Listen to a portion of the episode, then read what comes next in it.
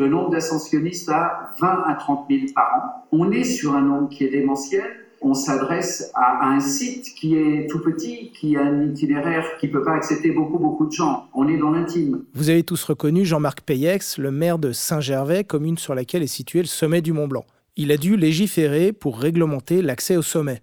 Ça va bien parce que c'est le Mont Blanc, mais tout montagnard sait que la réalité est un peu plus complexe que le risque ne se gère pas aussi simplement, qu'il ne suffit pas d'un arrêté municipal, qu'il n'y a pas de mode d'emploi, ni de règles, et qu'il s'agit autant de technique que d'intuition, donc d'expérience. Et que oui, dans ce domaine-là, le risque zéro peut exister. C'est pas moi qui le dis, c'est Tony Lamiche, athlète professionnel et guide haute montagne, évidemment intarissable sur le sujet en montagne, euh, en tant qu'alpiniste et tout, on est obligé d'être euh, confronté au risque et de le gérer. Donc on devient un peu des gestionnaires du risque et c'est notre métier. Donc si il faut qu'on ait compris qu'est-ce qui peut nous arriver, donc c'est soit une menace, soit une erreur, et après il faut gérer ça. Donc il faut se laisser du temps et de la marge pour avoir euh, de la gestion, pour avoir des coups d'avance. C'est un terrain qui est complexe, qui est, qui est flou pour certaines personnes et qui est assez clair pour d'autres. Il y en a, je te dis, qui voient assez bien parce qu'ils savent mettre l'accent sur ce qui est important à voir au moment où c'est important de le voir. Et ça, ben, c'est quelque chose qui s'apprend, mais d'une façon euh, pas scolaire. Traverser une crevasse avec une corde et sans corde, c'est pas la même chose. Sans corde, si le pont cède, on va au fond. Avec une corde, si on a mis en place des choses, le pont cède, la chute est stoppée, aucune conséquence. Du coup, c'est n'est pas du tout la même gestion du risque. Mais ça demande de l'avoir anticipé. On ne peut pas mettre la corde au moment où ça casse. Il faut l'avoir mise avant. Donc ça veut dire qu'il faut avoir repéré la crevasse avant, il faut connaître les techniques avant. Donc tout ce qui est formation, éducation, sensibilisation. Développer une sorte de sixième sens, ce qui n'a rien de surnaturel, ça s'apprend, ça s'entretient, et ça s'appelle l'intuition. C'est quelque chose qui se perd complètement mais par contre capable de repérer les menaces, d'avoir l'œil qui tombe sur la menace, la bonne au bon moment, ça on ne l'apprend pas. Notre, cerveau intuitif, notre cerveau d'Indien, c'est ça qui est important. Il n'y a pas de code de la montagne. Du coup, il faut développer ce sens. C'est ce qu'ont énormément d'alpinisme, c'est ce sens, ce bon sens, ce sens de l'observation qui fait qu'ils savent mettre le doigt sur ce qu'il faut regarder quand il faut le regarder.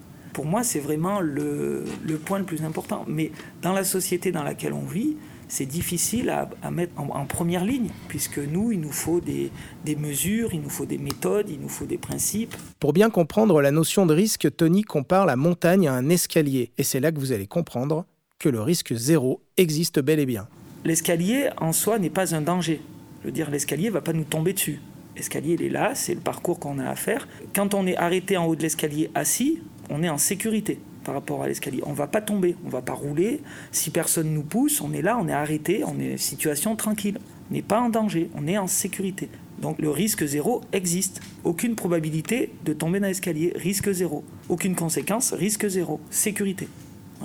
Par contre, du moment où je me mets debout, que je marche dans l'escalier, ben, j'accepte de rentrer dans cette zone de risque et du coup de la gérer. C'est de la gestion du risque. Et donc si mon niveau technique est assez élevé, si l'escalier n'est pas savonneux, si mes baskets sont de bonne qualité, si j'ai un bon entraînement technique, si je suis réveillé, si, si, si, si, la probabilité que je tombe dans un escalier est très très faible.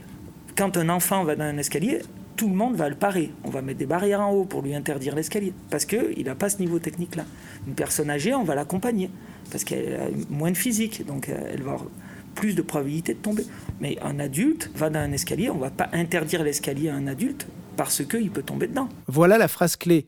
On ne va pas interdire l'accès à l'escalier parce qu'on peut y tomber, comme on ne doit pas interdire l'accès à la montagne, car il existe un risque d'accident. Pour Lorenz Frutiger, guide d'haute montagne à Grindelwald, au pied de la Jungfrau et de l'Eiger, c'est même important pour l'apprentissage de pouvoir faire des erreurs en montagne. Les gens c'est important qu'ils ont la, possibilité de faire aussi des fautes et d'apprendre des fautes. Comme ça, on progresse. Et puis, si on n'a pas ces possibilités, on ne va pas progresser du tout. Et, pour toi, quel est le, meilleur moyen pour, euh, pour apprendre euh, la, la, gestion du danger en montagne? Comment, comment est-ce qu'on apprend ça? Parce que moi, je suis guide. Je, dis toujours c'est bien de commencer avec un guide et d'apprendre un peu d'un professionnel et demander beaucoup de questions. Qu'est-ce qu'il pense de la situation, euh, des conditions ouvrir les yeux et puis aller dehors. Mais, mais c'est certainement quand on fait l'activité ce qu'on en prend le plus. Résumons, pour apprendre à gérer le risque en montagne, il faut apprendre des techniques, développer son instinct et surtout passer du temps dans l'élément. Non, moi je trouve qu'on ne peut pas donner des règles fixes sur la gestion du risque en montagne. Il faut beaucoup de temps de l'apprendre, les risques dans les montagnes, parce que c'est certainement quelque chose vraiment complexe. C'est l'homme qui, fait les décisions, c'est peut-être les dynamiques entre les gens qui sont là-dedans, mais c'est aussi la météo, c'est les conditions qui changent toujours. Alors c'est vraiment, vraiment complexe de faire des bonnes décisions. Comme ça, ça prend du temps. Et moi, j'ai guidé pendant 16 années maintenant, euh, toute l'année, et toutes les saisons, encore j'apprends quelque chose. Alors ça, ça finit jamais.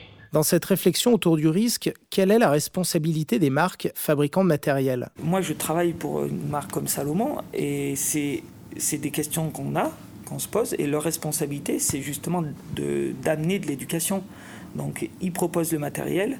À côté, il faut amener de l'éducation. Si on fait que vendre du matériel, euh, avec Romain Resson qui travaille avec moi, il s'était posé la question par rapport au frisky. Euh, on, voit des vidéos, on a vu des gens euh, s'envoyer avec une connaissance de la montagne très faible. Une marque, nous, c'est ce qu'on a monté. On a monté des, formations, on a essayé de créer un contenu. Ce dont je parle là, on l'a créé pour ça, pour justement essayer d'éduquer et qu'on soit tous impliqués autant les marques que souvent les consommateurs disent ah ouais mais c'est parce que la marque oui mais toi est-ce que tu es impliqué dans ce que tu fais? À part consommer l'activité, quel est ton raisonnement Donc oui, la marque doit s'impliquer, mais le consommateur aussi. En France, les gens ne sont pas habitués à se former. Se former et prendre l'habitude de lire les modes d'emploi. À ce moment-là, Tony me demande si j'ai bien lu la notice de mon DVA, et je dois lui avouer que je ne l'ai même pas ouverte. Responsabilité des marques, responsabilité des consommateurs et des pratiquants, mais aussi responsabilité des athlètes. Athlètes comme Michel Lannes, trailer, guide et secouriste au PGHM. On ne peut pas balancer des produits euh, super nouveaux ou des tendances et des pratiques comme le fast and light en disant bon mais voilà, on met ça là, on vous balance ça, on pose ça là comme ça, vous vous en débrouillez. C'est pas possible. Je peux pas balancer des images de moi sur des arêtes sans accompagner d'un petit message de sécurité ou sans expliquer pourquoi j'ai pris tel matériel, pourquoi je, vais à tel endroit, pourquoi ce jour-là, pourquoi ces heures-ci. Donc moi je pense que les marques elles ont vraiment une responsabilité là-dedans et c'est tout à leur honneur de dire bon mais voilà, euh, on, vous offre des produits, c'est super bien, ça vous offre énormément de liberté, mais par contre derrière ça vous expose à des dangers et nous on est là pour pas vous, vous donner des leçons mais pour vous dire voilà peut-être tirer une petite sonnette d'alarme ou allumer une petite lumière où là vous allez vous dire ah ok, là euh, il y a une super paire de skis, on peut sauter des barres rocheuses, mais ah mais ouais non, parce que peut-être qu'il y a des choses à apprendre. Et par qui on apprend ça? Ben, Par des athlètes qui ont euh, vachement de bouteilles, qui ont un message super clair et, intelligent à faire passer.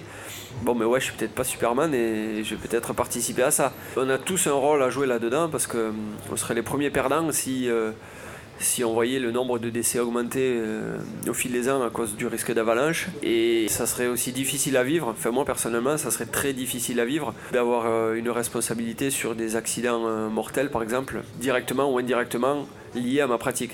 Donc voilà, je pense qu'on ne peut pas se cacher derrière un Instagram ou, ou une image en disant bon mais voilà, je vends du rêve mais j'assume rien derrière.